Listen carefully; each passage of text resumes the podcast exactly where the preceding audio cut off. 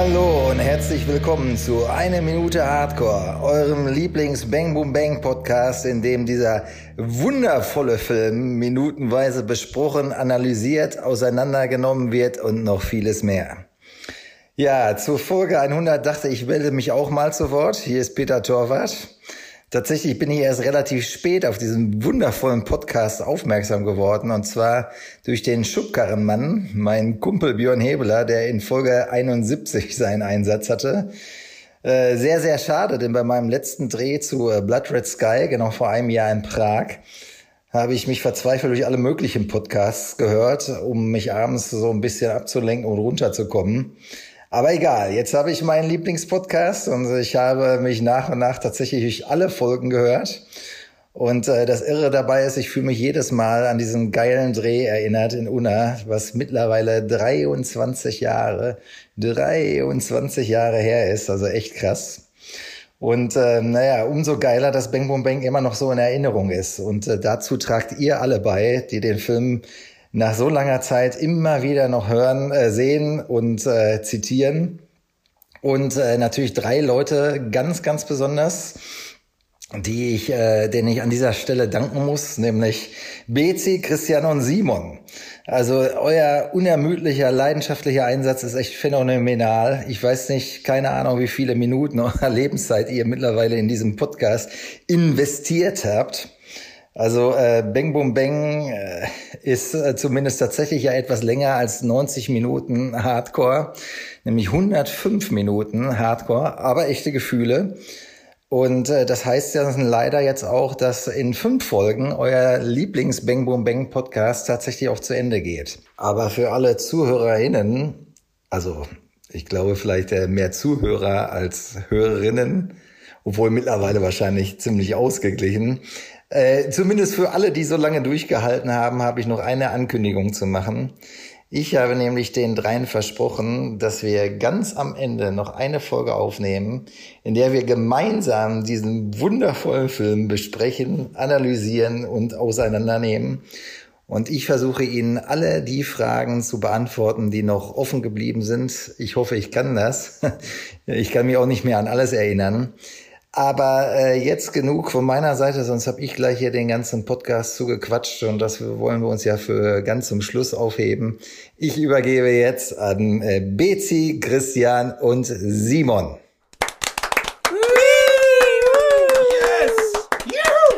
Die 100. Da sind Der. Peter. Yes. Habt ihr Started from the gehört? bottom, Lieblingspodcast. Peter, Ja. Also Peter, nicht Peter. nur hat er meine Antwort zitiert, sondern wir sind sein Lieblings äh, Bang Boom Bang Podcast. Ganz dickes Kussi geht raus an Peter Torwart. äh, Dankeschön. Dem Und äh, Regisseur dieses fantastischen Films. Schubkarrenmaster Björn. Der gehört hat auch alles- nochmal hat erwähnt. alles auf überhaupt in Gang Fall. gebracht. Stark, stark, stark. Danke Björn. Danke Björn, ganz Ach, lieben ach, Gruß. ach. Da sind wir, die 100. Ja, die Folge 100, meine Güte, ey. Wer hätte das gedacht, dass man, wenn man Ja. bei 1 anfängt, 99 Wochen später bei der 100 ankommt. Unglaublich, oder? Der Überraschung dann doch. Und wir haben direkt mit einem Special Guest angefangen. Super geil. Ja. Jetzt bringt das natürlich so ein bisschen unsere Ordnung durcheinander, weil normalerweise ist ja der, der den Introsatz spricht, auch dafür da, die Minute zusammenzufassen. Ja. Äh, ich habe mich jetzt nicht vorbereitet. Ich weiß nicht, wie das bei euch Aber du bist ja nicht alleine heute, denn die Bezi ist auch da. Ach so, ja, genau. hallo. ja, hallo. Ja, wir wurden ja schon vom Bella hat vorgestellt. Ja, gut, vorgestellt. aber wir sagen ja immer noch persönlich, in meinem Ach, Fall du willst- Hallöchen. du willst genau. dein Hallöchen Ja, loswerden. das will ich einfach loswerden, damit ich es auch wieder gesagt habe. Und Ich dann mal sag- einmal, habe ich mir einmal anhören müssen, dass ich anstatt Hallöchen nur Hallo gesagt habe. Das Ah. will ich nie nochmal geschehen lassen. Deswegen Okay. Hallöchen. Und bevor ich da noch Ärger kriege, Ja, sage ich genau. auch nochmal Tag. so, Also, endlich. jetzt, haben wir, ist, jetzt, haben wir die Formalitäten rausgeworden. geklärt, aber immer noch nicht, wer die Minute bespricht. Ja, ich, also ich habe mir hier notiert, dass du eigentlich heute dran bist, ne? Aber wir haben ja die, die lange Nacht der Stars sozusagen, ne? Oh, Ja. Superstar Power hier. Ja, Nur ich, ich kann am jetzt auch nicht, Start. man hört vielleicht ein bisschen durch das Reinfeiern äh, für, die, für das 100. Jubiläum ist die Stimme ein bisschen angegriffen. Ich verzeihe mich jetzt schon mal. Entschuldigung, da ist auch schon der Erste, wenn ich öfter mal husten muss. weil Ich habe ein bisschen auch, ja, ich habe ein bisschen Bier getrunken, sag ich ganz ehrlich. Sag ich wie ist. Sag ich wie ist. Wer kein Bier getrunken hat, ist der Kollege, der uns jetzt nämlich unterstützt, weil wir uns ja nicht vorbereitet haben. Keiner hat die Minute zusammengefasst. Und wer könnte das besser tun als Action Andy, aka Markus Kniffgen, Kniffi, der Kniffmeister. äh, äh, ja, äh, Kniffmaster. wer könnte es besser als er? Also bitte. Jo, liebe Bezi, Christian und Simon und äh, vielen Dank für das tolle Intro, Peter.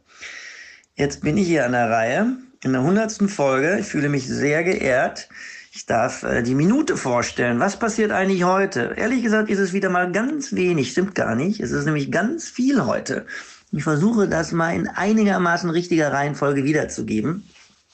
Also, in der hundertsten Minute passiert Folgendes. Andi steht vor dem offenen Schließfach. Kamera guckt aus dem Schließfach sozusagen durch das Schließfach durch. Fresse auf Andi, der dort gerade die Tasche an sich ranzieht. Äh, sein Butterfly-Messer hält da vor sich und im Hintergrund sieht man noch so ein bisschen den Kopf von Ralle, Kalle und so ein ganz ein bisschen auch noch was von äh, Kek. Dann äh, pöbelt ihn Kalle an und sagt irgendwie, mach auf! Ähm, das alles ist so verfremdeter Sound. Äh, ganz geil gemacht, muss ich sagen. Äh, und ähm, ja, dann äh, sieht man noch ganz kurz, äh, Kampmann, ganz, für einen ganz kurzen Moment, dass Kampmann da um die Ecke biegt. Äh, dann öffnet Andi die Tasche guckt rein und man sieht an Andys Gesichtsausdruck, sehr gut gespielt übrigens, wollte ich nochmal noch mal sagen, von diesem Schauspieler, ich weiß nicht, wie der heißt, ähm, dass da irgendwas drin ist, was nicht so optimal ist. Äh, also er, er, man erahnt, dass das, was da drin ist, dass das äh, Kalle nicht erfreuen wird. Und dann geht's richtig ab. Ähm, Großaufnahme von äh, der Knarre von Kampmann, der eben um die Ecke geschossen kommt.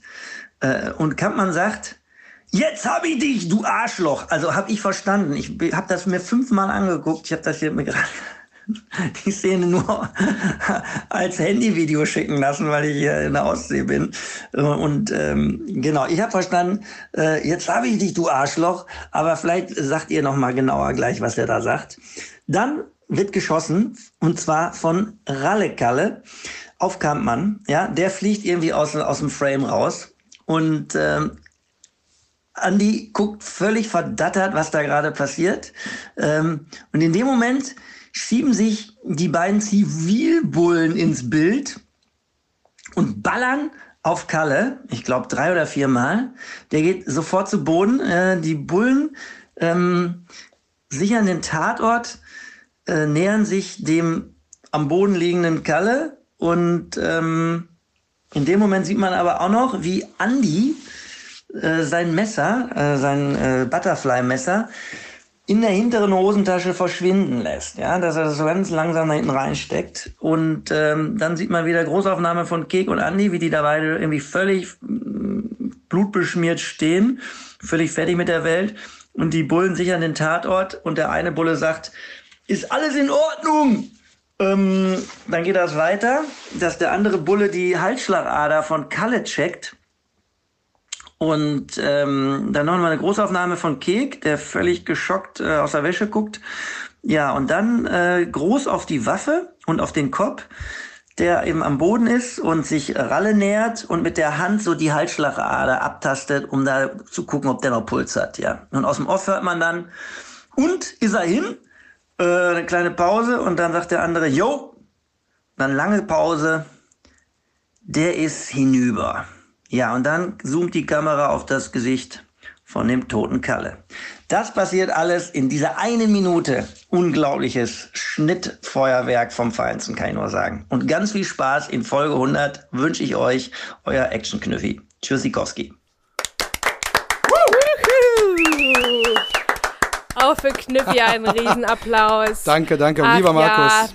Ja, ja, Zusammenfassung, ne? Ist Ja. gar nicht so. Auf die einfach. Detailliertheit, auf die Detailliertheit bin ich schon sehr neidisch tatsächlich. Wirklich sehr detailliert, wirklich sehr gut gemacht. Übrigens Ja. wollte ich eine kleine Sache noch mit euch teilen, meine lieben Herren. ja. Ähm, Im Vorfeld habe ich ihn ja gefragt oder gebeten, ob er diese Zusammenfassung für uns machen würde. Seine Antwort war, der macht das sehr gerne, aber er glaubt nicht, dass er das so gut hinkriegt wie ich. Und er freut sich immer, wenn die Bezi dran ist. Also, liebe Leute, eat this. Nein, das ist, Aber- das, du machst das wirklich super. Nicht so super wie der Knüffi.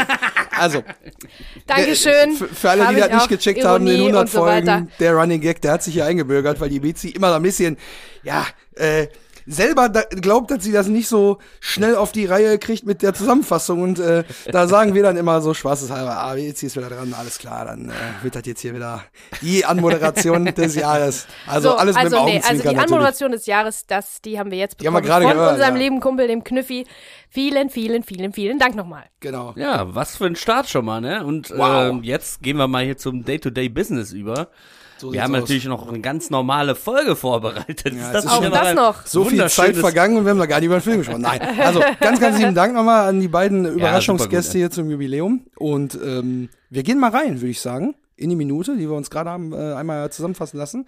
Wir haben jetzt ähm, quasi äh, letzte Woche schon die, äh, ja, diesen passiv-aggressiven Kalle aus dem Hintergrund schon immer so ein bisschen gesehen, der schon mehrfach gesagt hat, los, mach auf hier. Und jetzt heute starten wir dann mit Andi, der ähm, diese Aufforderung nochmal äh, bekommt.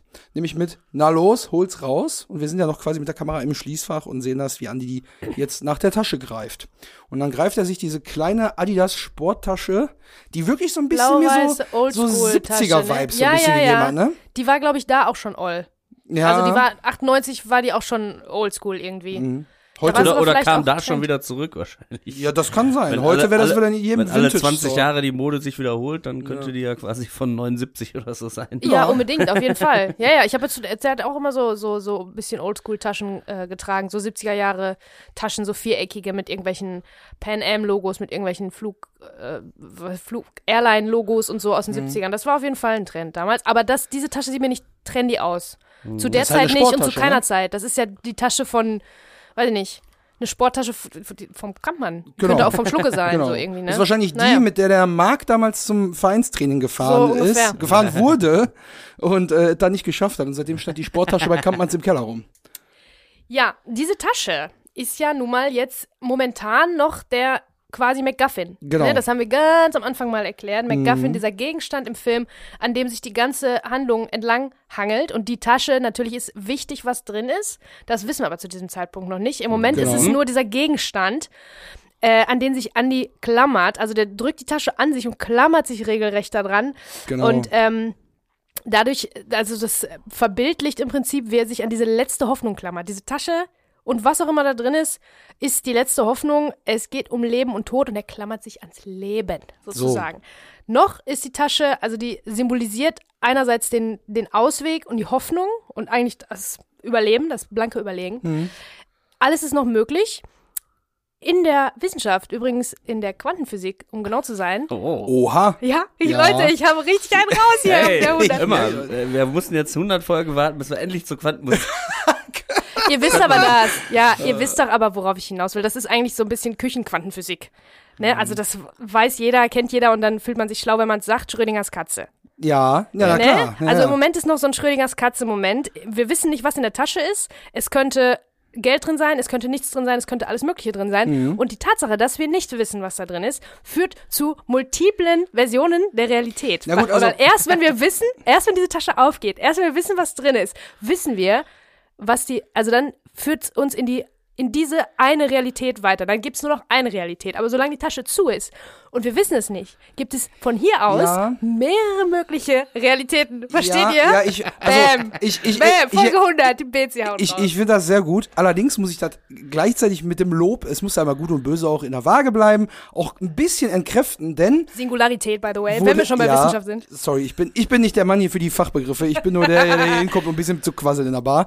Also, ähm, muss ich ein bisschen entkräften, weil wir kriegen, nachdem Hilmi sein Geld durchs Fenster gibt auf der Pferdebahn, den Umschnitt, wie die Geldbündel gezählt und in die Sporttasche gelegt werden. Und die Sporttasche wird zugesippt, passt auf Heller und Pfennig. Und da wissen wir, dass Geld in der Sporttasche ist. Und wir wissen, dass diese Sporttasche von Schlucke ins Schließfach zum Flughafen gebracht wird. Wir wissen also schon, dass Geld in der Tasche ist. Wir wissen nur nicht, wie viel. Wir Und wir glauben. glauben Glaube zu wissen, wissen. dass Geld da drin ist. Also wir sagen immer, wir wissen nicht, was drin ist. Eigentlich wissen wir, was drin ist. Wir, wissen nur nicht, dass in der zu wissen, Zwischenzeit was drin ist. Aber erst wenn die ein Austausch aufgeht, stattgefunden hat. Genau. geht die Realität quasi ihren richtigen Weg weiter. Da kommen wir dann aber erst in der nächsten Woche zu.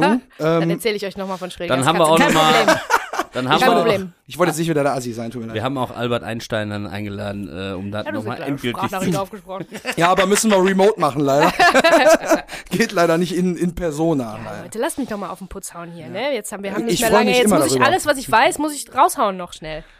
Meinst du, ich habe Jetzt noch ist nicht mehr viel. Wort Jetzt habe ich noch für Mal jede? Folge eine Sache vielleicht. Anagnosis oder so, ich habe schon wieder vergessen. Egal. So viele Fach?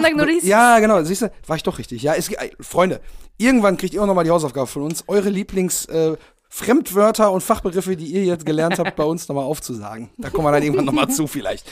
Also genau, und ähm, die Tasche wird jetzt quasi, wie du gerade schon gesagt hast, der klammert sich da förmlich dran. Mhm. Gleichzeitig an die Tasche, aber auch noch an das Messer, was er in der anderen Hand hält, was er Mhm. quasi dann einmal so, okay, das ist jetzt der, der Pfad A ist, wir geben das Geld ab und die Ja. Probleme sind weg. Und Pfad B ist, ich muss jetzt gleich versuchen, den hier irgendwie zu überwältigen.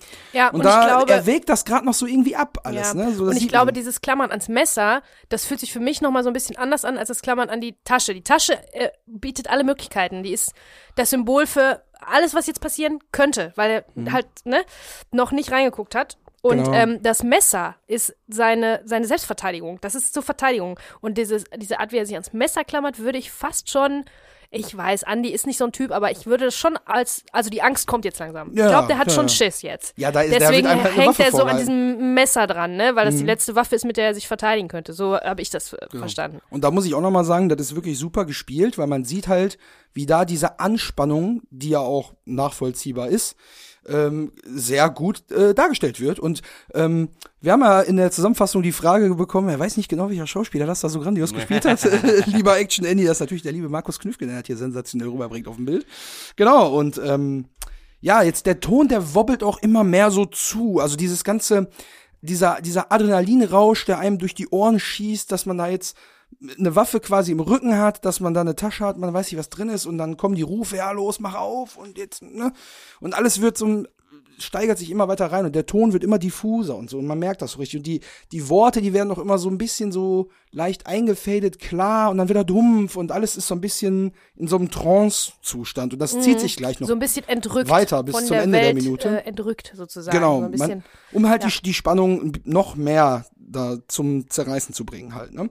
Genau, Genau. und in dem Fall äh, bewegt sich das jetzt dahin, dass wir dann jetzt den in die Richtung dieser Gruppe fortschreitenden Werner Kampmann noch mal kurz sehen, der so ein bisschen mit, mit einem energischen Schritt schon mal in die Richtung von Andy rübergeht.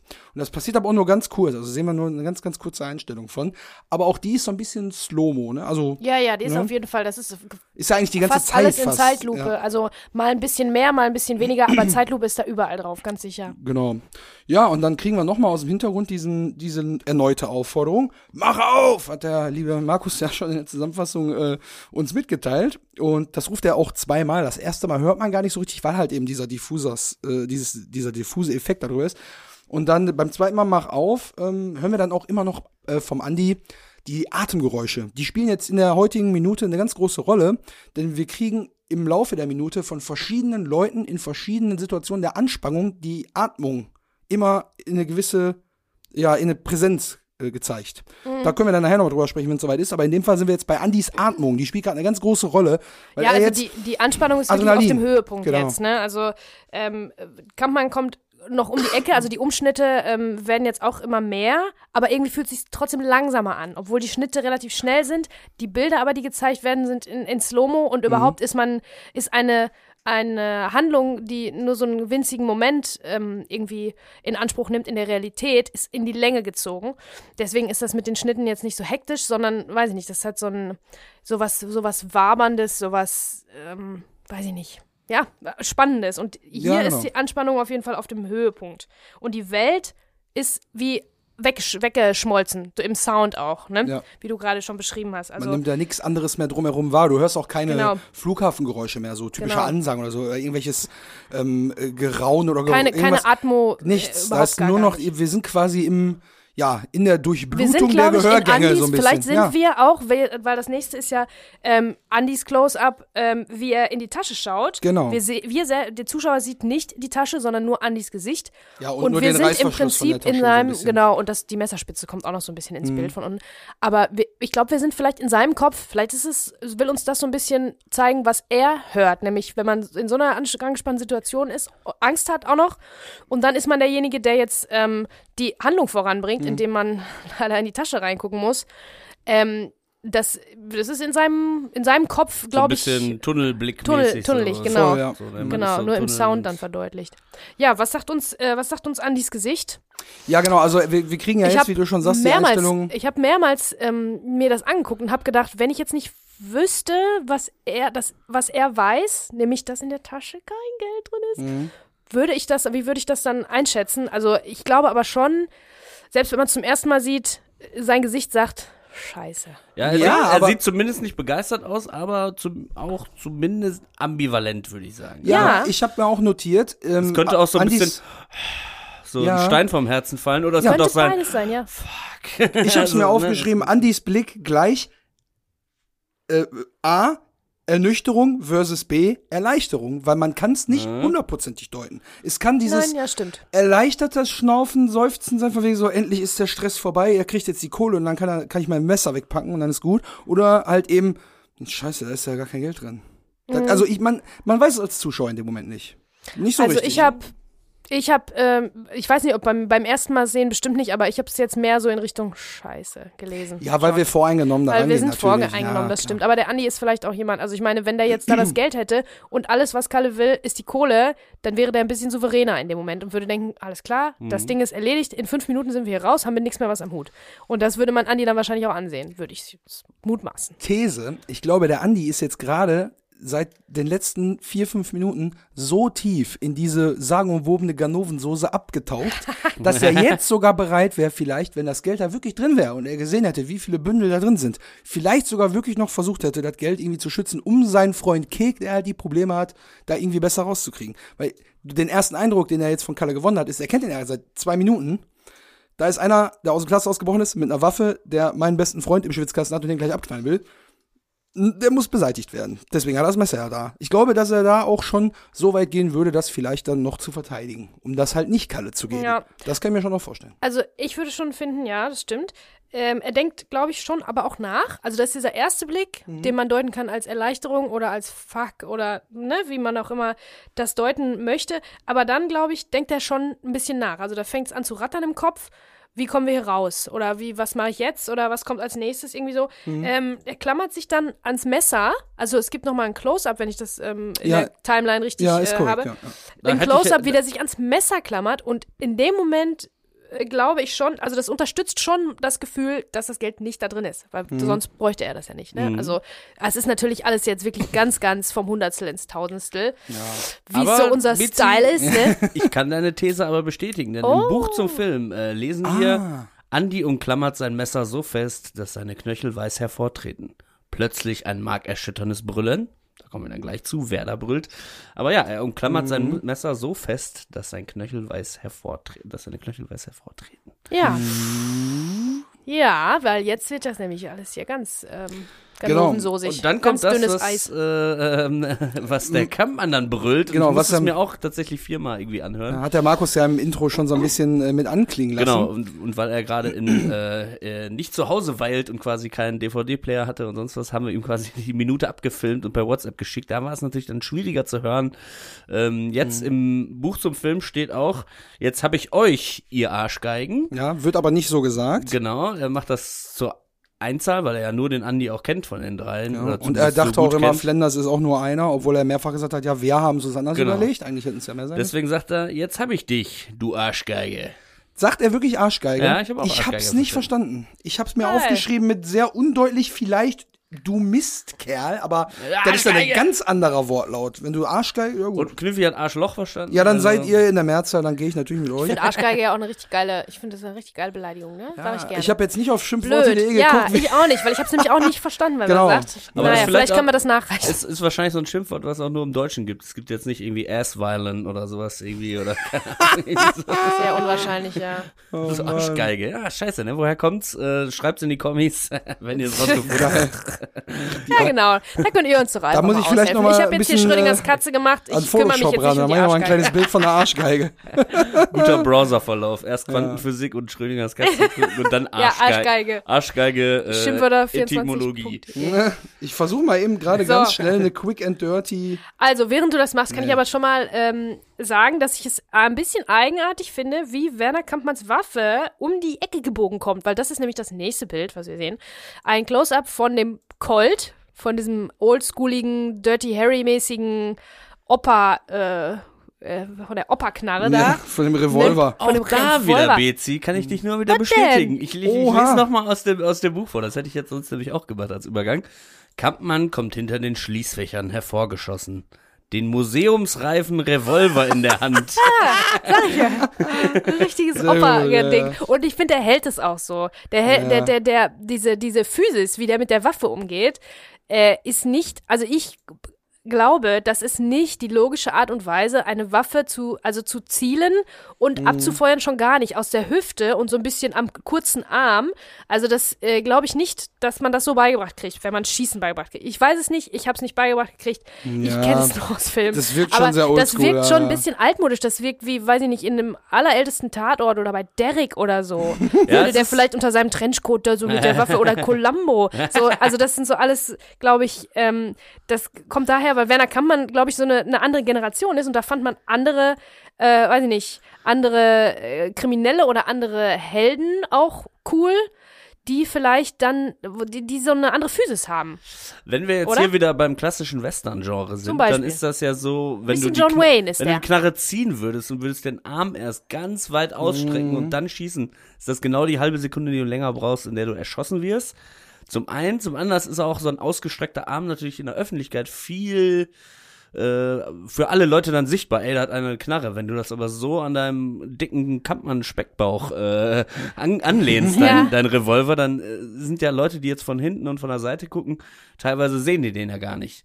Und deswegen hat er den vielleicht auch so ein bisschen an der an der Hüfte. Äh, ja. Ja. und der ist halt so ein bisschen John Wayne auch, ne? Also Ja. so, so ein, der äh, findet was anderes cool, glaube ich, als, sagen wir mal, der Kalle. Aber da spreche ich gleich nochmal drüber, wenn da die, wenn da die Schüsse fallen und so wieder, Genau. wieder die Physis so ähm, sich unterscheidet. Aber Kampmann ist auf jeden Fall so ein bisschen altmodischer drauf, jetzt so als, als Revolverheld. Mir ist noch witzigerweise aufgefallen, wenn er das sagt und da so Richtung Andi schreit, dann, also wir kriegen die Einstellung von dem Close-Up von der Waffe ja erst so aus der Hüfte mehr oder weniger, ja, wie die Waffe hier so auf der Hüfte ist. Untersichtig auch. Und untersichtig und dann, wenn später der Umschnitt kommt, wo wir dann quasi hinter dieser ganzen Gruppe stehen von Kek, Kalle, Andi und dann kann man quasi von vorne sehen, sehen wir, wie er das sagt mit jetzt hab ich dich, du, was weiß ich, du Arschgeige, du Arschgesicht und dann fällt ihm beim Reden die Kippe aus dem Mund.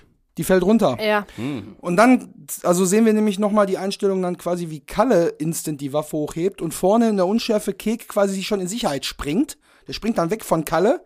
Richtung Andi, auf den er gerade auch eine Waffe zielt. Also irgendwie auch nicht ein cleverer Move der, an der Stelle. Und dann kriegen wir wieder die gegenüberliegende Perspektive, wo wir dann wieder von Kampmanns Schulter ausschauen. Und dann sehen wir dann, dass eigentlich die Waffe von Werner Kampmann viel höher gehalten wird, als wir vorher gesehen haben, wie er die so aus der Hüfte hochzieht. Ja. Aber vielleicht hat er die in diesem Umschneiden ja auch dann so hochgehoben. ne? Ja, Kann ja aber das ist noch nicht jetzt dieser Moment, oder? Nee, das, das kommt jetzt innerhalb von, von ein, zwei Sekunden Schlag Ja. auf Ja, Schlag, also dann- wo er sagt, jetzt habe ich dich endlich. Dann zieht er die Waffe etwas höher und direkt kommt die Waffe von Kalle hoch und knallt ihn mit einem Schuss ab. Und Ja. er fliegt aus dem Frame. Ja, guck mal, das dann passiert kann ich jetzt ja, zack, zack, dann kann zack. ich ja doch schon darüber äh, sprechen. Also Natürlich. äh, Werner Kampmann ist ganz offensichtlich irgendwie ein Relikt aus, aus anderen, aus älteren Zeiten. Da habe ich mir mal die Frage, da könnt ihr ja mal drüber nachdenken, äh, überlegt, ob Werner Kampmann und Karl Grabowski sehr unterschiedlichen Alters sind. Ist da ein großer Altersunterschied, theoretisch? Also, zu, wir kennen ja, wir, man kann vielleicht die Schauspieler dann als Referenz nehmen, aber das ist, glaube ich, nämlich nicht so ein Riesenaltersunterschied, wie man meint. Aber Werner Kampmann wirkt halt so altbacken einfach. Ja. Und ähm, dann habe ich mir das so ein bisschen weiter überlegt und die Physis von, von Ralf Richter als Kalle ist natürlich ganz offensichtlich eine andere, ne? An, Ja, als dieses so am, am abgeknickten Arm hinterm Speckbauch versteckt, den Colt. ähm, und Kalle steht ganz aufrecht, Mhm. ganz starr, würde niemals, ich glaube, der hat noch nicht mal geblinzelt, der hat nicht mit der Wimper gezuckt.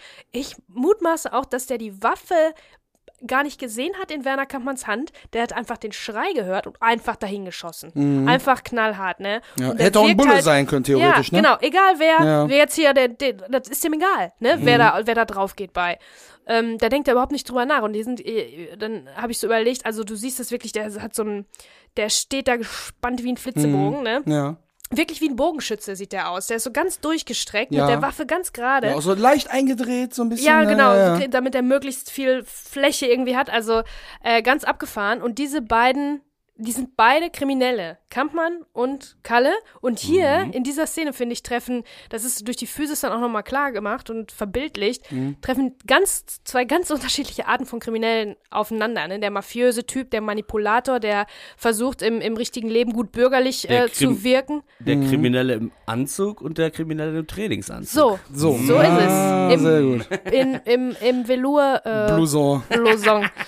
ja, und äh, das finde ich halt total spannend, dieser Kontrast, der hier aufgezeigt wird. Und da Mhm. sind halt viele Kleinigkeiten, wie zum Beispiel, dass man das Gefühl hat, die sind unterschiedlich alt.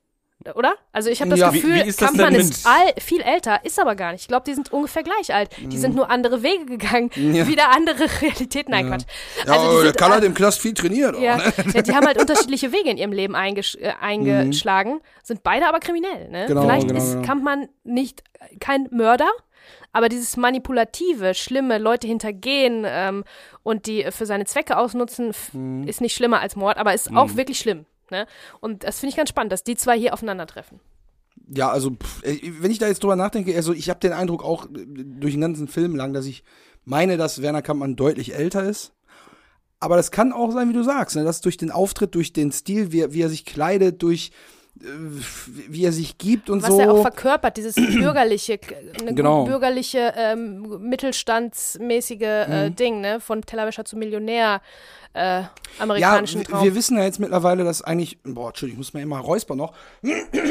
ja, war ein bisschen wild gestern Abend, sag ich ganz ehrlich. Nein, also pass auf, ich glaube es ist so, dass äh, Werner Kampmann so vom was auch seinen Geschmack angeht, wie du vielleicht schon sagst, was der vielleicht auch so für Filme guckt mit so mit so Gangstern und so, da guckt er sich eher einen Western an, Ja, als dass genau, er sich eine genau. wilde Ballerei mit äh, äh, Nicolas. Cage und Vin Diesel oder so anguckt, weißt du, so äh, da ist Kalle eher Genau. der Typ für, weil da kommen dann auch vielleicht auch schon mal schnelle Autos und so drin vor, weil der, Ja, ja, bei ich Kalle glaube, Werner so ist einer, der versucht, so, genau, der äh, versucht so die alten Sachen, die früher mal gut waren, so wertzuschätzen mäßig. Deswegen hat er auch die alte Waffe noch, weil die hat Opa wahrscheinlich schon benutzt damals. Mhm. Äh, so die Richtung. Und ich, es könnte sein, aber ich glaube schon, dass die Figuren, jetzt reden wir mal nicht über die Schauspieler, sondern dass die Figuren schon noch einen etwas deutlicheren Altersunterschied. Also zumindest, dass sie vielleicht so zehn Jahre auseinander Zehn liegen, würde ich schon mehr, sagen. ja, mehr aber auch nicht, glaube ich. Nee, mehr Und, kann ich mir ähm, nicht vorstellen. Die, für, bei Kalle ist es ja so, jetzt haben wir über Werner ganz viel geredet, so in seinem, in seinem kriminellen äh, Milieu. Mhm. Bei Kalle ist es ja so, dass er auf äußere, also auf Äußerlichkeiten viel mehr äh, Wert liegt, wie man an seinem, an seinem äh, Blouson sieht.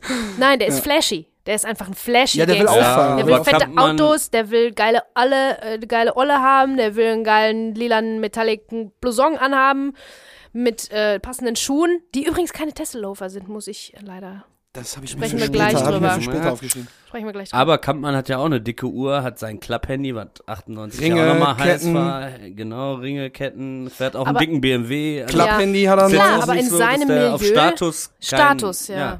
Da, da legen beide schon Wert drauf. Da legen beide Ja. Wert drauf, aber ähm, der Status bi- ist ja immer daran gebunden, wem man denn gefallen will. Und Leute, denen Kampmann gefallen will, der sind jetzt eher so äh, Rolex und feines Hemd und so weiter.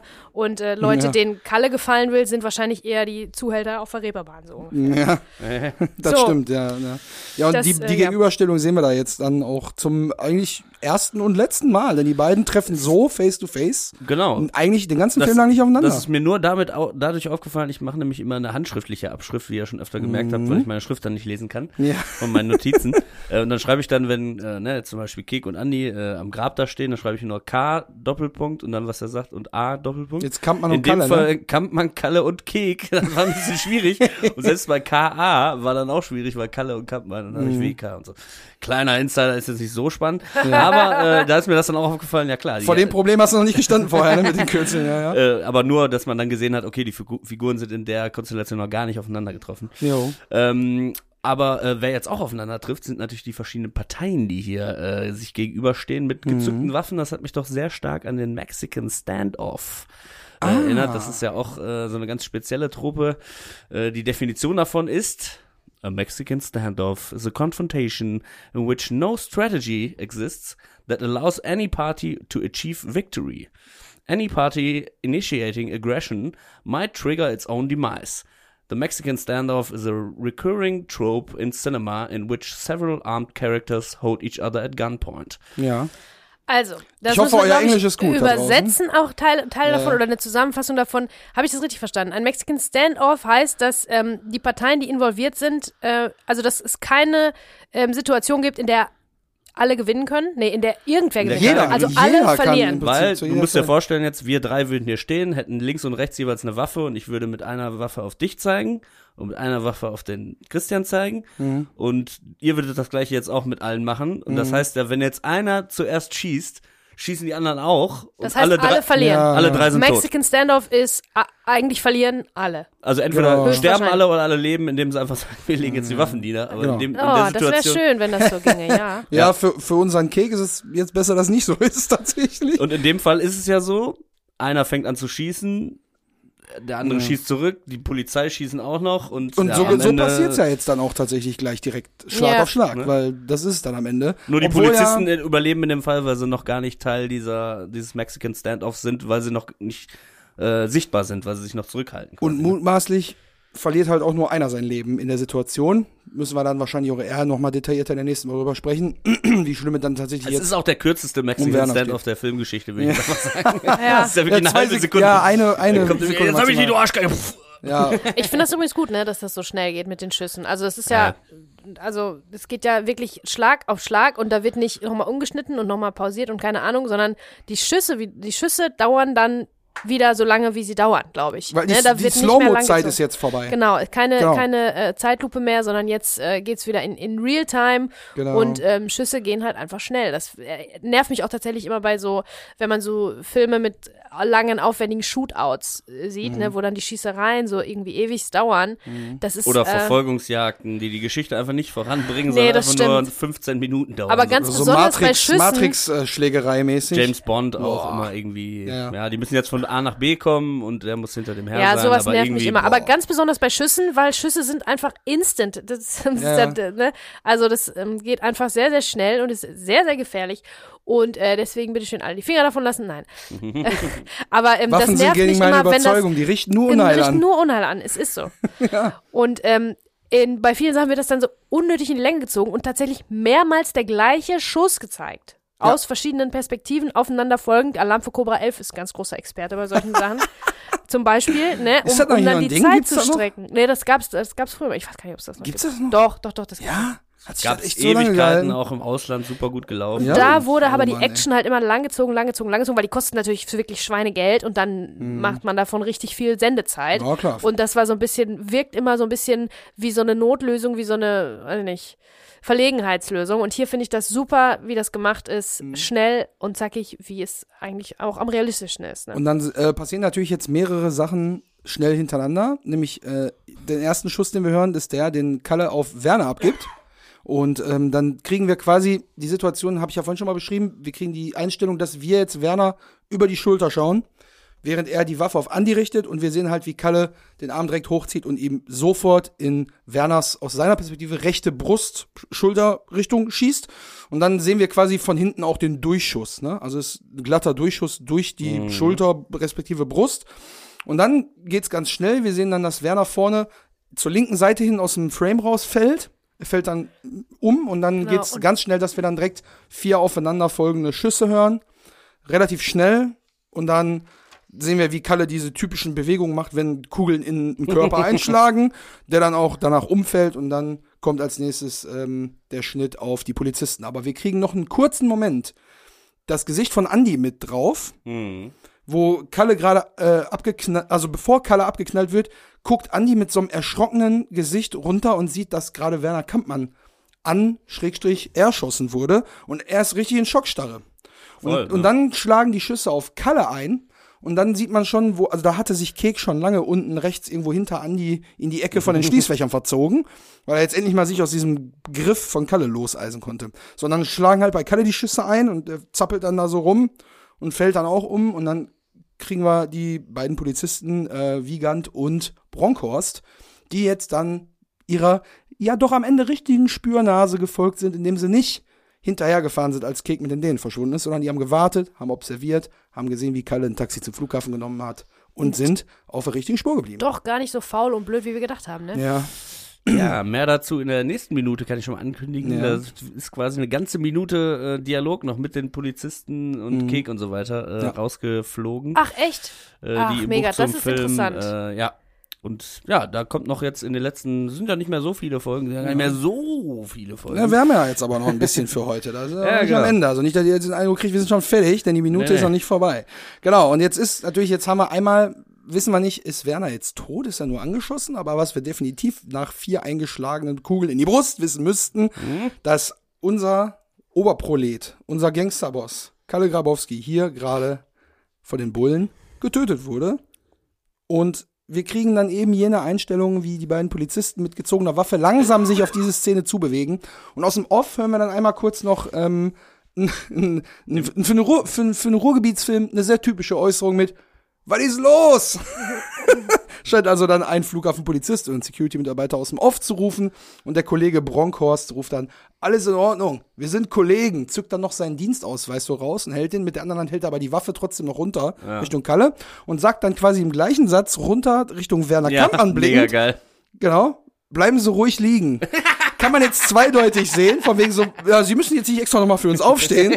Oder man kann sagen, nee, er soll ruhig liegen bleiben. Ja, also, genau, ne? genau. also er soll sich nicht bewegen. Ja. Aber Fand ich halt ein bisschen mega geil. doppeldeutig ausgesprochen. So, So so, will nee, bleib mal ruhig liegen, weil du brauchst mir jetzt gerade nicht helfen, so. So was will man irgendwie im All-Inclusive-Urlaub von dem Kellner irgendwie hören, wenn man da am Pool liegt. So, ey, Nee, nee, noch ein Cocktail, ja, bleiben Sie ruhig liegen. Ja, Ja. Und nicht so, ich wurde gerade niedergeschossen. Ach, bleiben Sie ruhig liegen, fand, ich, cool. fand ich schon witzig irgendwie. Apropos All-Inclusive-Hotel und so, ähm, mir ist aufgefallen in, diesem, in dieser Einstellung, da lächelt die ähm, fröhliche Flugzeugcrew von Auf dem Lufthansa-Plakat ne? runter, Ja. während da so eine äh, relativ Ja. gewalttätige Szene äh, äh, passiert und die lächeln da so total, also völlig deplatziert da Ja. von diesem Plakat runter. Das ist übrigens, also das ist ein ganz wichtiges Stilmittel auch in der, in der Literatur und im Film sowieso, immer mit Kontrasten arbeiten. Ne? Alles, was einen Kontrast bietet, was möglichst unterschiedlich ist, ähm, ist, ist einfach spannend, ist einfach interessanter. Wenn, da finde ich es jetzt auch irgendwie ganz cool in dieser ganzen Flughafenszene.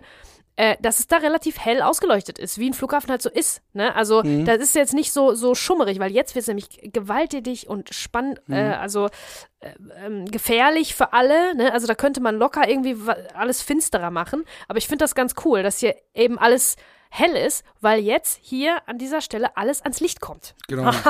Das ist sehr Ne, also Ja, sehr deswegen, gut, sehr gut. deswegen ist es ja so. Und das ist natürlich auch ein großer Kontrast, dass hier äh, brutalste, gewalttätigste Dinge, äh, eine Schießerei passiert, äh, in, in, in heller, also hell erleuchtet, ne? Ja. Und belächelt von der Lufthansa-Crew vom Plakat. Ne? Das ist äh, interessant. Finde ich, habe cool. hab mir das auch aufgeschrieben, weil das eben genau dieses skurrile Bild zeigt. Da, liegt, da liegen jetzt zwei Skurril, ja. erschossene Leute am Boden und da stehen so, so Lufthansa-Personalleute auf so einer, auf so einer Treppe, die zum Flieger hoch und lächeln alle so in die Kamera, von wegen so Lufthansa, beste Hansa-mäßig.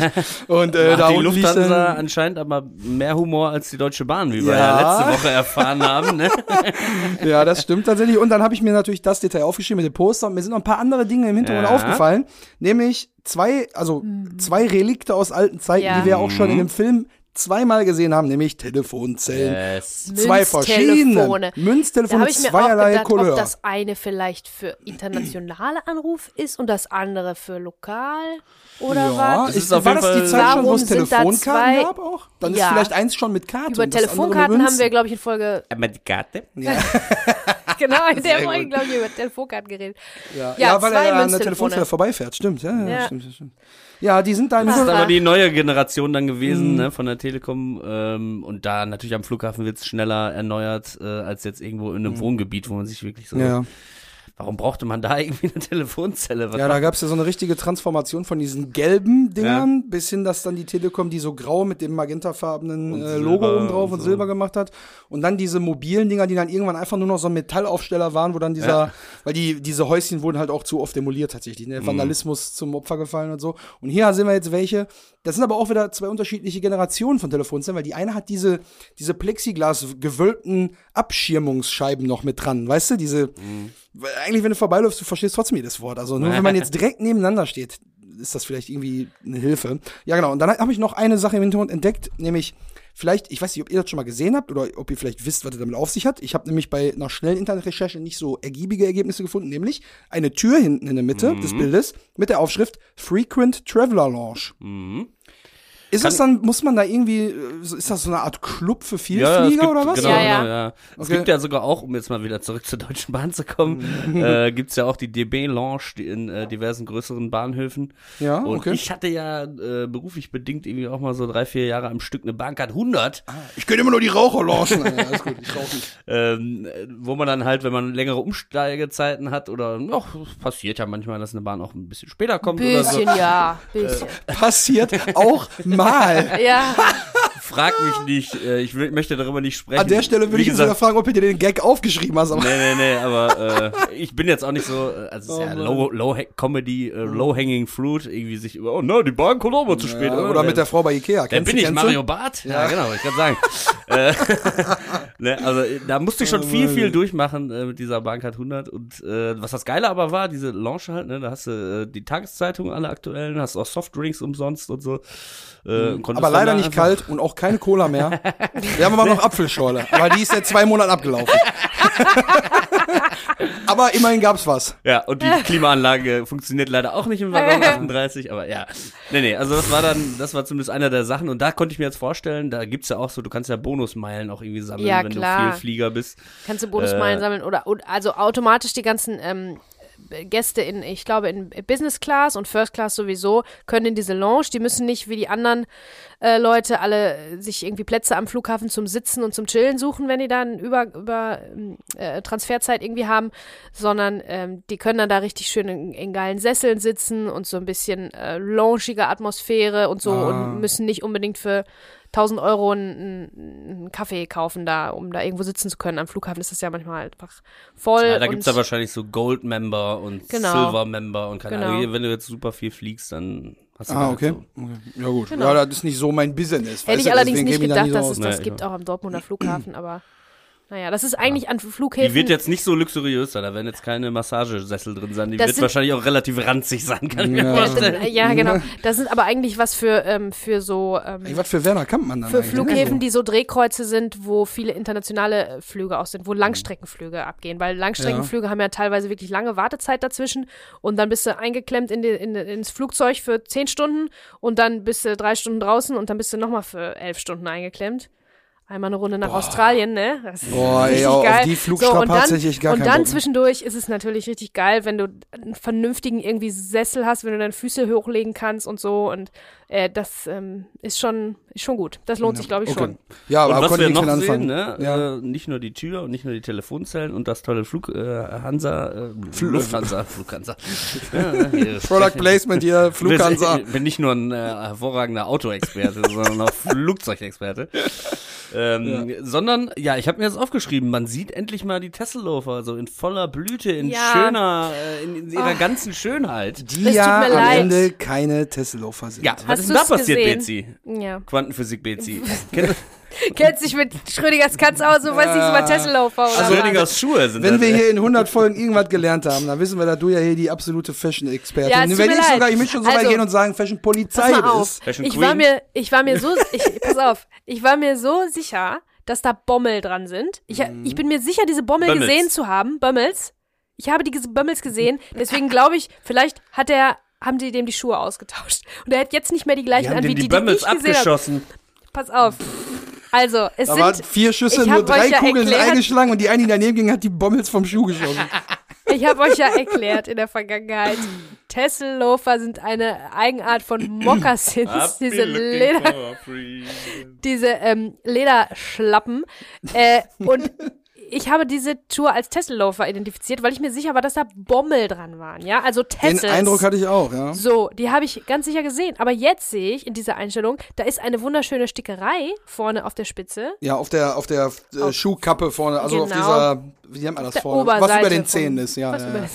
Auf der oberen Seite vom Ahnung. Schuh, nicht jedoch Stahlkappe. Bommel. Ich sehe keine Bommel, ich sehe eine Schleife. Genau. Ja. Was heißen wird? Eine, eine aus Leder gebundene Schleife. Was heißen würde, dass es keine Tessellofer sind, sondern normale Mokassins. Es tut mir Ah. leid. Ja. Und ich werde das nochmal recherchieren. Ich gucke mir diese andere Szene nochmal an und vielleicht haben die die Schuhe getauscht, weil ich wundere mich auch sehr, dass mir die Stickerei nicht aufgefallen ist.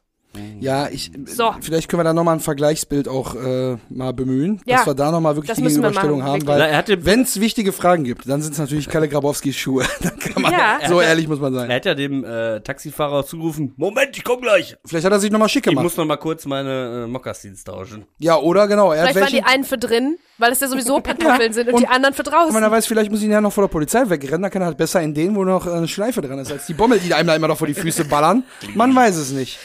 Naja, jedenfalls vielleicht ist so das auf, äh, also ein schlechter Look einfach für, Ja. also ein unpassender Look einfach für da am Flughafen erschossen zu werden. in Ja, oder einfach schon. generell.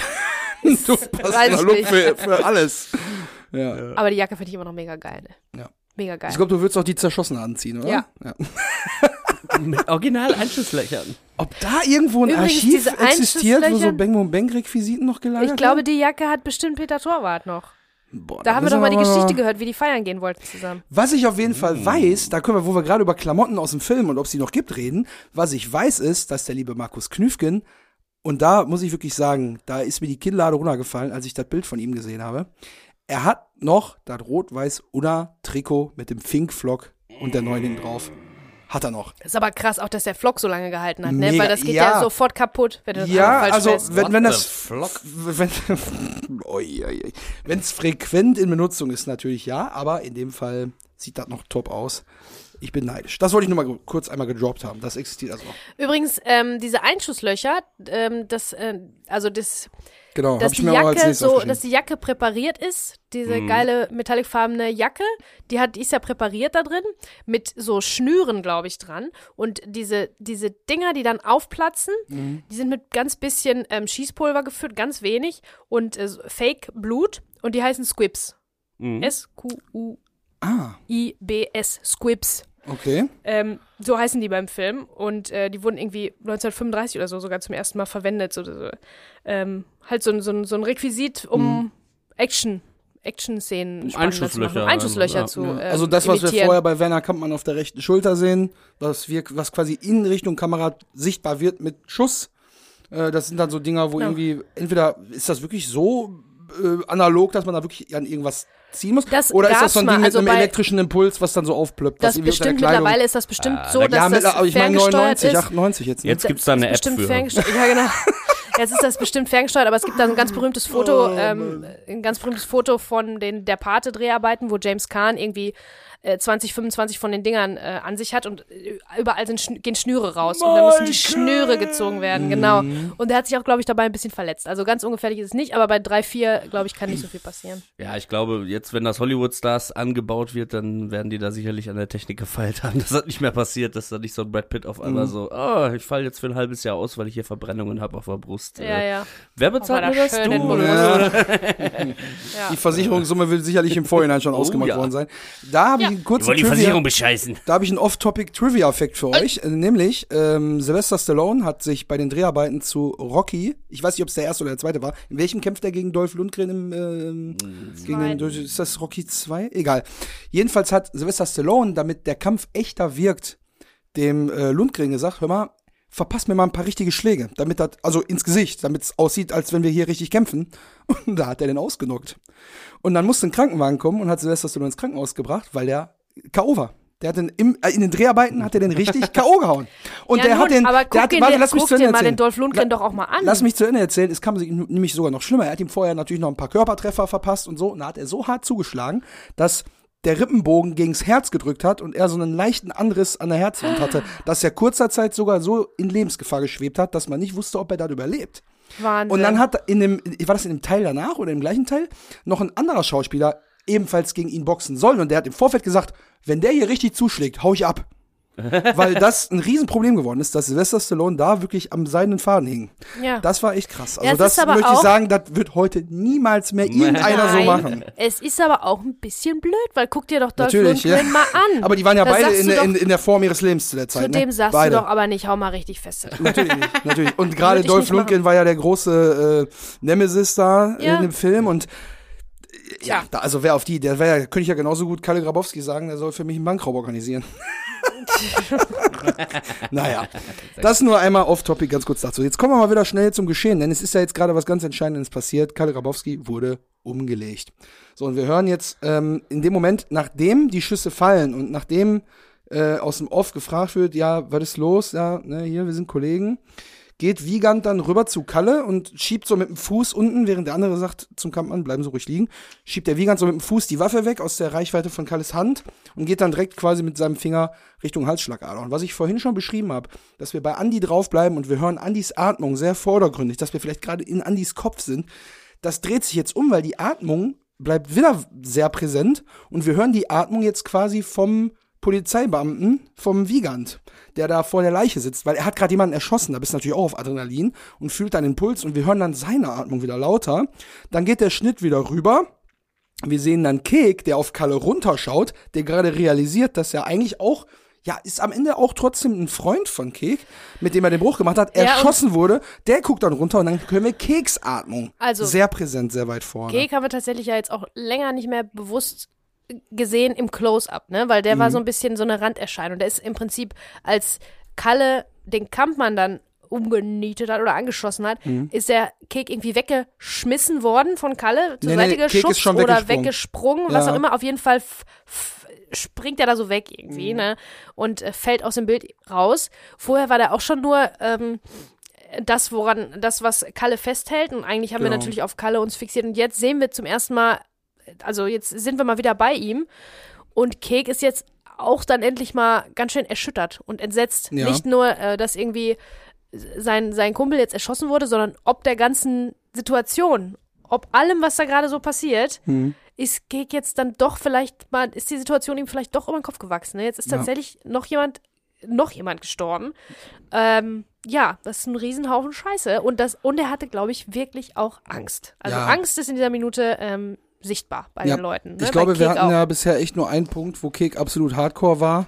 Und das war, wo er den großen, ja, äh, den, den, den, den Bedroher äh, raushängen lassen hat, als sie beim Ratte waren. Da war er so ein bisschen auf Agro und da wusste man, okay, er ist dann doch nicht abgeneigt, jetzt mal ein paar Drogen auszusprechen. Aber mit der ganzen Gewalt, das Leben dabei am, im Spiel, äh, also das, das Leben davon abhängen und so weiter, das ist ja absoluter, das ist ja nicht seine, seine Welt. Er will ja nicht da so der super Gangster sein. Er will nicht Leute umbringen lassen oder müssen oder ne, sowas. Und dann sieht er jetzt nun mal den Anblick, da liegen zwei Leute auf dem Boden, angeschossen oder erschossen. Und er guckt dann wirklich auf Kalle runter. Und man, man sieht jetzt nicht nur seine blutige Nase und sein, sein gequältes Gesicht und seine Hand, die er da hochhält und seinen, seinen Gipsarm, sondern er hat auch noch durch dieses Erschießen von Kalle Blutspritzer abbekommen. Er hat hier an der Wange Ja, so einen ja. Blutspritzer, die Schließfächer hinter ihm, da sind Blutspritzer dran. Ich weiß jetzt nicht, ob Andi was abbekommen hat, der stand noch ein bisschen weiter weg jetzt vielleicht, aber da sind, also also noch direkter kannst du ja damit nicht konfrontiert werden, ne? Also Mhm. man, man kennt ja so Situationen aus irgendwelchen Filmen, wo Leute erschossen werden und dann meistens aus der Perspektive desjenigen, der schießt. Und dann ist der aber so nah dran, dass er quasi das Blut dann so nochmal abbekommt. Man sagt das ja auch als Sprichwort, ne? Man hat Blut an den Händen, Genau. ne? Und er, das, was ja heißen soll, man ist mit Schuld an etwas, Genau. an etwas Gewalttätigem, was da passiert ist. Und das ist bei Kek nun auch so. Ja, Ne? Der genau. hat wirklich auch Blut abbekommen, weil er auch mit daran ein bisschen schuld ist, an diesem ganzen Genau. Schlammassel. Es rührt da natürlich sehr weit, da gehört sehr viel dazu. Die Entscheidung zu sagen, ich klinge mich beim Schlucker ein und ne, wir gehen da beim Kampfmann ins Gelände, das war ja am Ende jetzt die Konsequenz, warum er da vor dem Schließfach steht. Anderweitig hätte er auf anders versuchen müssen, die Kohle zu beschaffen. So, das führt ja alles dazu, dass er sich entschieden hat, mit Andi sich da einzuklingen. Ja. Und halt den Schlüssel aus dem Hals aufzuschneiden. Da, selbst da klebt ja schon wortwörtlich Blut an seinen Händen. Jetzt klebt ihm aber auch noch Blut im Gesicht und Ja, und diese, was jetzt ja eigentlich folgen könnte, wäre ja diese Peripetie, ne? Ähm, worüber gut. wir ja letztes äh, auch schon öfter drüber gesprochen haben, dass das ja auch so die Lösung des Knotens ja ist. Mhm, genau. Was das ja für Kick ist, aber in dem äh, Mindset ist er noch nicht angekommen, ne? Das ist Nee. äh, jetzt noch so, fuck. Da, entweder denkt er sich gerade, boah, das war knapp, ich könnte da jetzt liegen, weil der hatte, ich stand ja gerade noch einen Meter weiter links Ja. und ne, dann wäre ich vielleicht in einem Kugelhagel unschuldig auch, äh, oder ja, unschuldig kann man sich drüber unterhalten, aber zumindest als Beiwerk auch noch mit Ja, angeschossen oder erschossen worden. Ähm, und in dem Modus ist er jetzt noch nicht, dass er da steht und sagt, boah, der ist, Kalle ist tot, boah, geil. So schnell geht's dann doch nicht. Da ist ne? einfach Also- Reizüberflutung, das sieht man ihm an. Er versucht das gerade alles zu verarbeiten. Das sieht man an seinen Augen, irgendwie die wandern da runter und er atmet durch. Und habe ich ja gerade schon gesagt, jetzt hören wir auch seine Atmung wieder. Also es ist die dritte Person.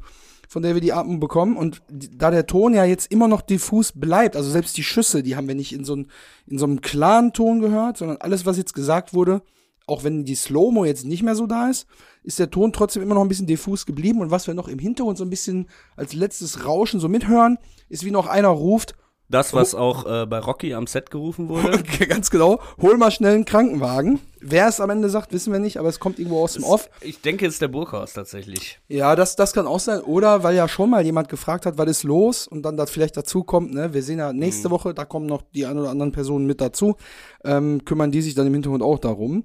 So, und dann ähm, kommen wir jetzt äh, zu dem Punkt, wo die Atmung auch wieder übergeht, weil Wiegand auch dann wieder nochmal gezeigt wird, der ja gerade, wie wir schon vorher gesehen haben, den Finger da am Hals platziert, um den Puls zu fühlen. Genau. Also der Cop 1 habe ich mir noch aufgeschrieben, aber du sagst, es ist Wiegand, dann ist es Ich, Wiegand. ich also hab der, der Bulle. am Ende hingeht und den Der Puls Bulle. fühlt, ist der Wiegand. Genau. Ja. So, also der wird untersichtig ähm, gezeigt. Das ist auch ein ganz, ein ganz spannendes Bild. Die Waffe von Kalle ist im Vordergrund unscharf. Mhm. Ähm, die Kamera ist auf dem Boden. Also ist eine ganz, ganz steile Untersicht äh, als totale.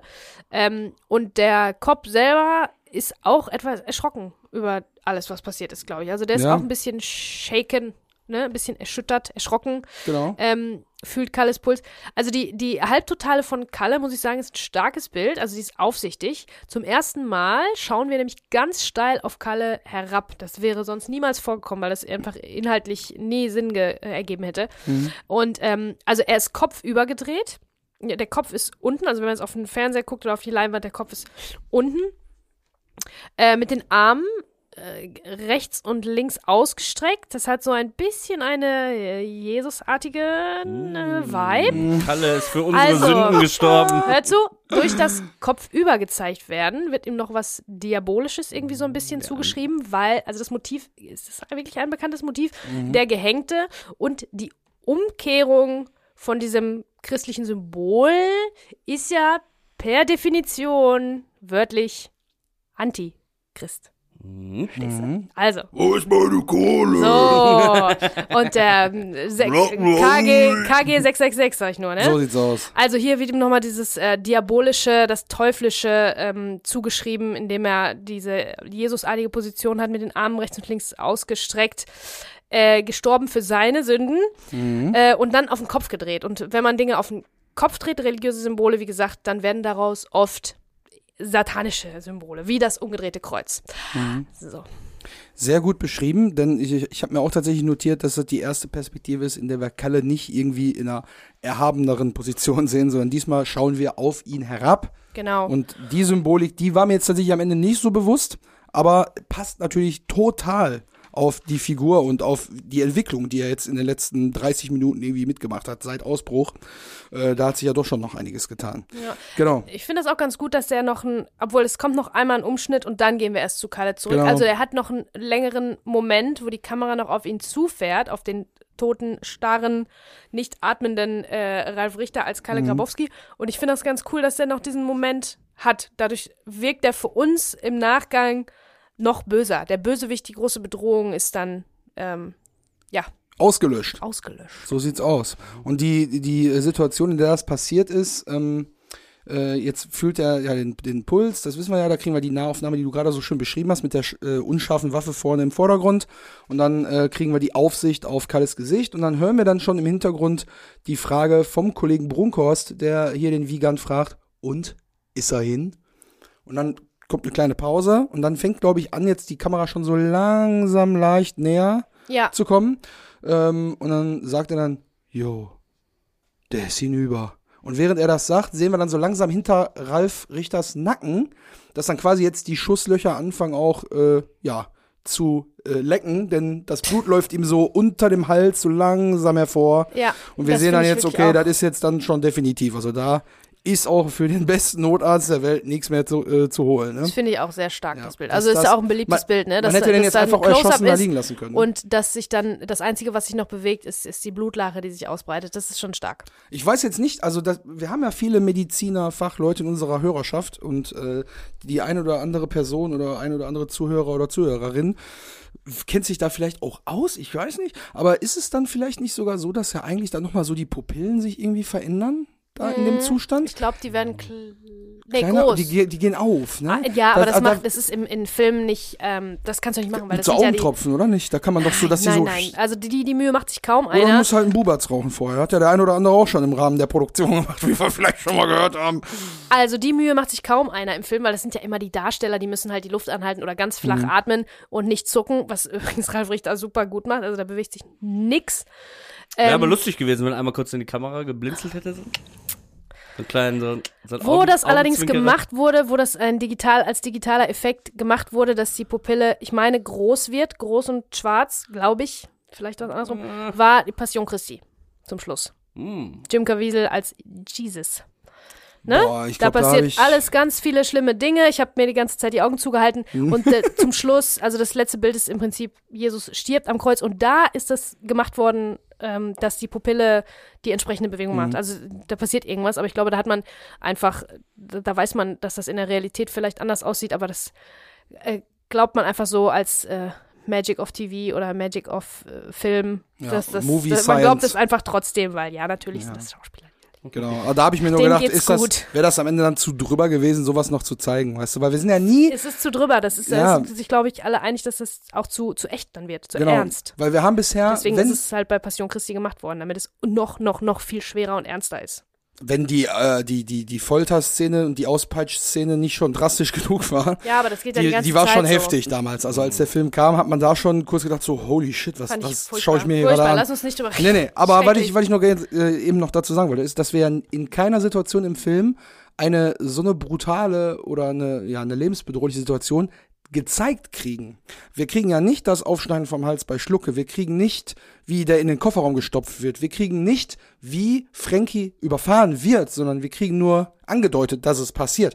Und hier kriegen wir jetzt erst einmal zu sehen, dass wirklich einer Opfer von physischer Gewalt geworden ist. Mhm. Ne? Und der wird Am halt. Ende mal ein bisschen Splatter noch zum Höhepunkt. Und der wird halt auch irgendwann, ein ne? Schnuff länger dann noch gezeigt. Also um das Ganze nochmal wirklich zu verdeutlichen, dass hier Ja. gerade wirklich jemand draufgegangen ist. Ja, das, wobei das man sagen muss, von der Ästhetik her ist es natürlich eher poetisch, ne? Also die, ja, die ja. li- Flieder-Metallic-farbene Jacke, die dann von dem Rot um, äh, von dem roten Blut umspült, umspült wird, also ne, Diese langsame Fahrt, also die ist Genau, Ja. die fängt jetzt an, genau. sind eigentlich zehn Sekunden der, dieser Minute. Und wenn ich auf die Uhr schaue, dann sehe ich auch, dass es äh, Ja. gut ist, dass da jetzt zehn Sekunden erstmal nichts passiert, außer dieser weitere Randfahrt. ja, stimmt schon. Mit den gesprochenen Worten, die du gerade schon äh, rezitiert hast. genau. Äh, damit wir jetzt so langsam zum Ende kommen. Oder habt ihr noch was? Ja, da, da passiert Soll die jetzt. 100 schon zu Ende Nee, nee, gehen? nee, also Nein, eine, eine Kleinigkeit, genau, eine Kleinigkeit ist da dann jetzt noch, denn also wir kriegen dann diese, ja, fast schon etwas unangenehm lange Einstellung auf, auf Kalles äh, Gesicht, auf das regungslose Gesicht.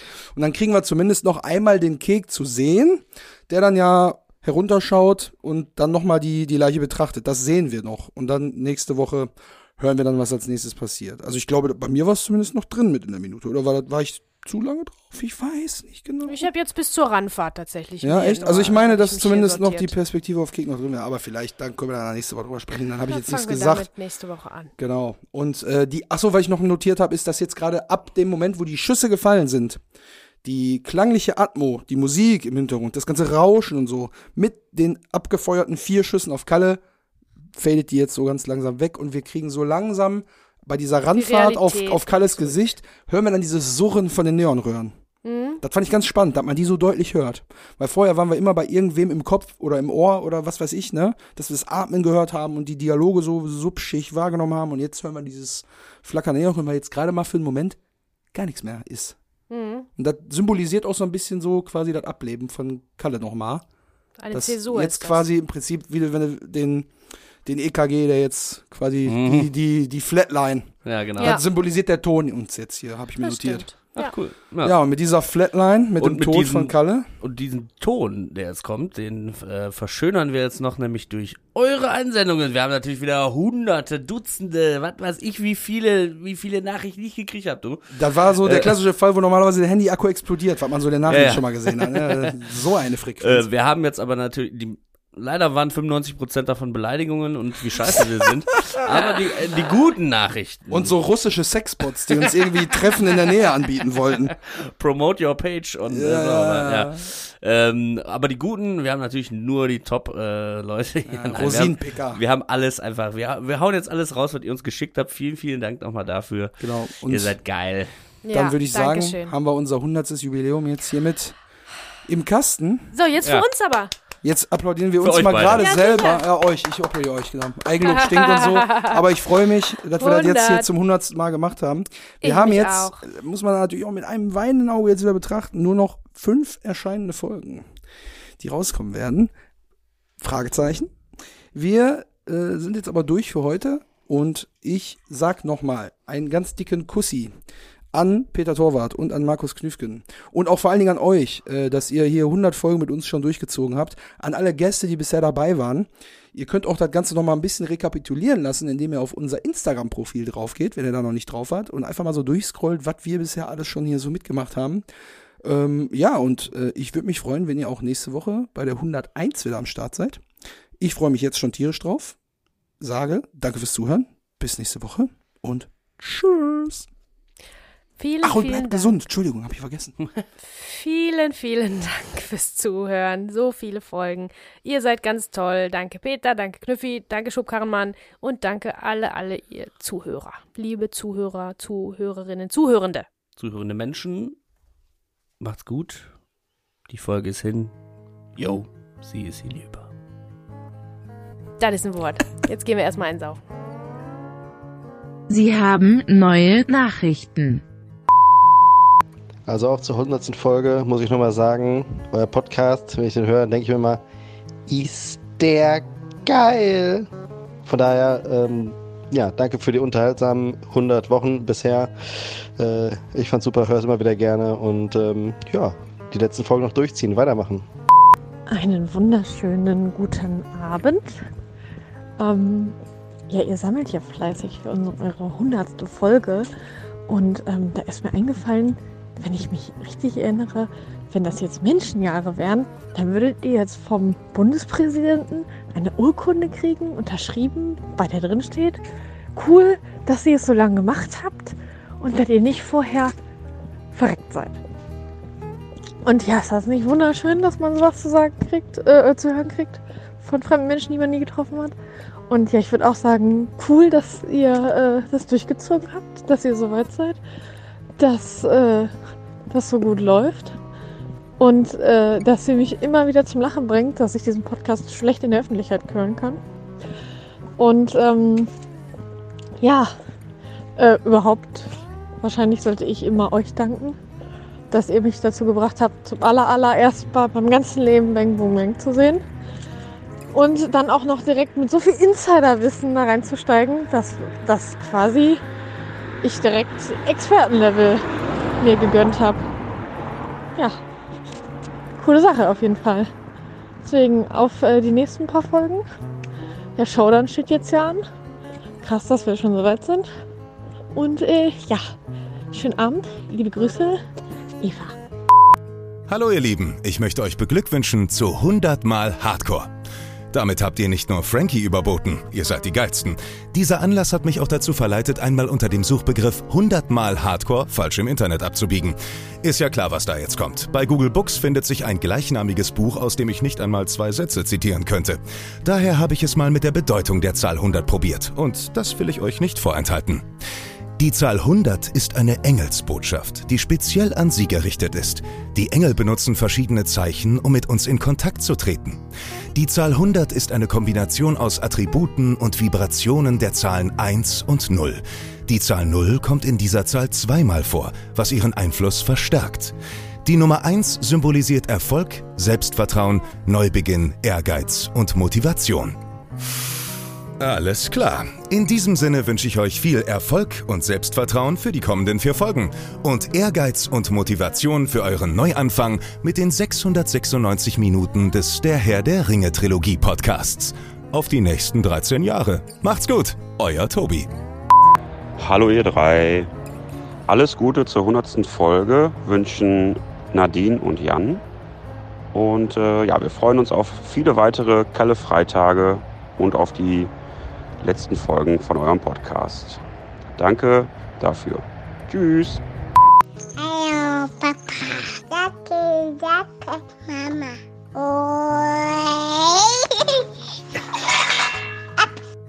Moin Leute. Erstmal Gratulation zur 100. Folge. Ich bin fast seit Anfang mit dabei. Ich glaube, bei Folge 12 oder 13 oder so bin ich eingestiegen.